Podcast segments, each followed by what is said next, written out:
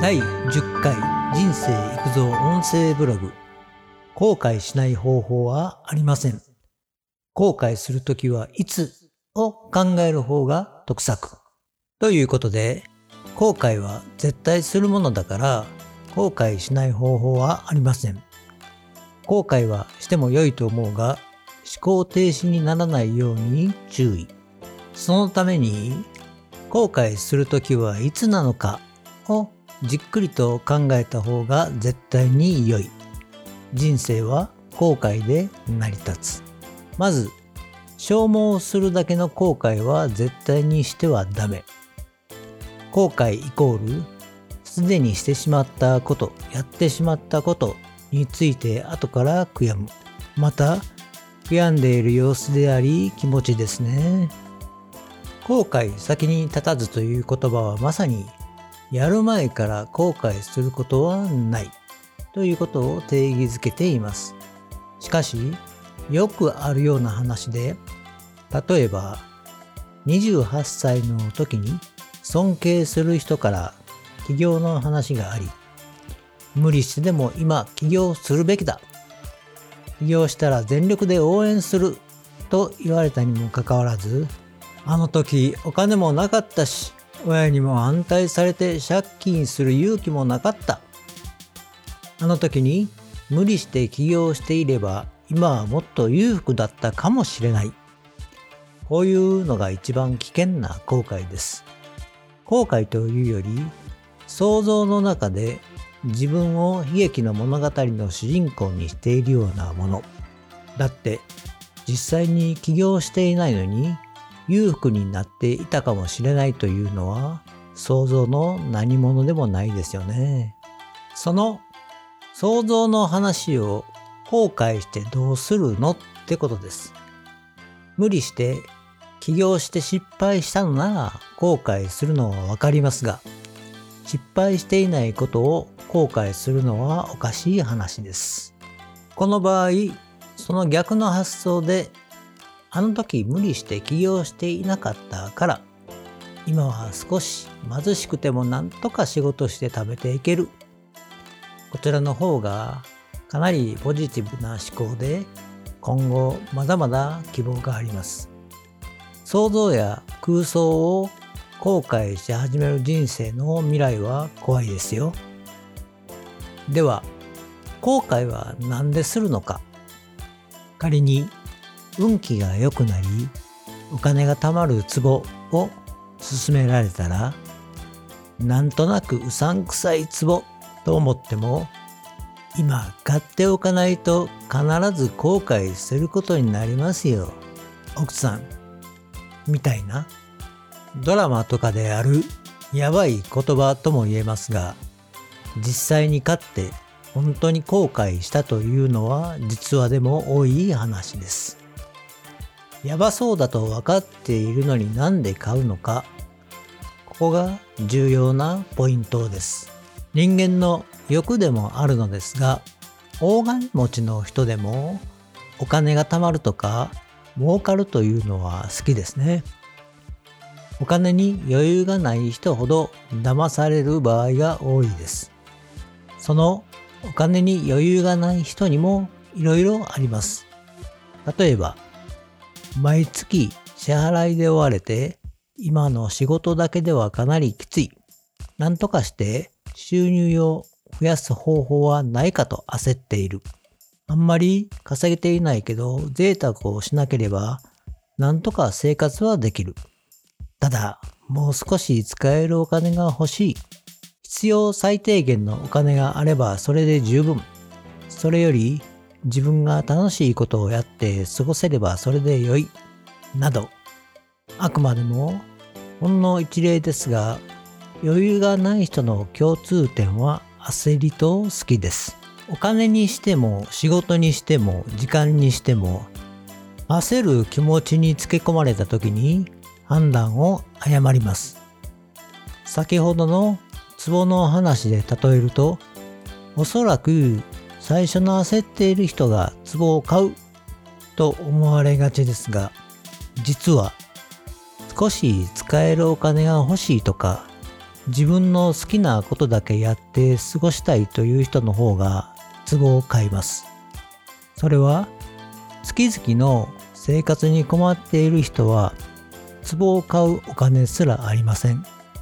それより余裕はないけどどうにかすれば壺を買うお金を用意できる人はもう少し使えるお金が欲しい好きなことだけしたいという欲求の部分につけ込まれて焦らないでいいのに焦って買ってしまうパターンです。そういうのをスケベ心なんて言いますよね。外には出しませんが心の中では何か金儲けはないか何かうまい話はないかそう考えているのは焦りでもあります。その焦りは本人もわかりません。だから隙ができます。そして判断を誤り、後悔するパターンです。あくまでも欲は誰にでもあるし良いことです。欲求や目標を計画的に実行するべきだと思います。しかし、欲を書いたらダメということです。ただ、それでも人間は後悔する生き物です。少し話がそれた気もしますが、先ほどの例では騙されてしまうケースですが、少額なら、くそ、騙されたぐらいで済みますが、大金なら大事ですよね。後悔も小さな後悔というと変な言い方ですが、日常で夕食のカルボナーラを作る手順を間違えてあんまり美味しくなかった。1800円でお買い得だった洋服が翌日1600円になっていた。テレビドラマの録画予約をしておいたつもりが取れていなかったなど、これらは悔しいですが、ある意味話のネタですね。では、小さな後悔は日常よくあるとして、大きな後悔を考えると、やはり大きな買い物と言われるのではないでしょうか。車、家、土地、投資、企業、大金が必要な場合ということですね。これらはその人の経済力にもよりますが、人生で何度もないことです。その何度もないことで判断を誤ると大きな後悔をします。つまり、大きな失敗の後の開墾、悔しい根っことを書きますが、心の底から悔やむことですね。ついでに言っておくと、結婚についてです。恋愛は数多くても良いと思いますが、結婚は大概人生で一度です。もちろん何度もする人がいます。バツ1、バツ2、バツ3、てんてんてん。昔は解消があるからできることなんて言っていましたが、結婚するときより離婚するときの方が体力もお金も使いますからね。できることなら離婚などしない方が良いです。結婚するとき、固い愛のちぎりをするはずなんですけどね。という私も、松井市で現在独身じじいですが、これから先も結婚する気もないし、まあ相手もいないですけどね。話を元に戻します。日常茶飯事的な後悔と人生で数回かもしれない後悔は規模の大きさには違いはあれど根本的な原因は同じです。それは焦りと好きです。その部分をもう少し深掘りすると例えば新しいパソコンを買う時にお金がないからとにかく安いものを買うと後悔します。お金がないから安いものを買うのでなくパソコンを使う目的から考えるべきです。インターネットに接続できて、ネットサーフィンやネットショッピングを楽しむ。絵を描くのが好きで、パソコンを使ってデジタル画を描きたい。デザイナーをやっているからパソコンが必要。音楽制作で創作音楽を作りたい。事務処理で必要など何をするかでスペックは変わってきます。それを踏まえた上でどんなパソコンが必要なのか目的がはっきりするまでその目的に合った情報収集です。次に予算と照らし合わせます。今すぐ買える金額なのか、今は無理だから節約してパソコン貯金をする。3ヶ月先なのか1年先なのかがはっきりします。仮に今すぐ買える金額でもどこで買うのか調べてセールしているところはないのか同じようなスペックでも何が違うのかアフターサービスは充実しているのかなどつまりしっかりと余裕を持って調べることができますね焦る気持ちでことを進めると妥協点が早くなります。それが好きと言っても良いと思います。日常の小さな出来事で即決も必要ですが日々の情報収集や予習や予測や予防などで小さな決断をする時でも的確な判断ができるようになり失敗も少なくなる。ただしそれでも人は後悔するんですそれは自分自身が成長しているからですスタート地点では1だったものが2、3、4とスキルも知恵も成長するのが人間です。成長とともに経験も増えていきます。経験の中に後悔も含まれます。つまり後悔は一生するし、してもいいんです。ただ、先ほども言いましたが、ちっぽけな後悔は小さな失敗と同じで、失敗するたびにそれが糧になり、成長していくために必要なことです。気をつけたいのは、できることなら大失敗、大後悔にならないようにしたいですね。人生は大概やり直しはできるのですが、予測や予防で避けることができるなら避けましょう。次に、後悔する原因は自分自身にあったのです。後悔するときはいつなのかはいろんなシチュエーションがありますが、それらの原因は自分自身で作り出していることが多いですね。焦りや好きというのは他人には分かりにくいということです。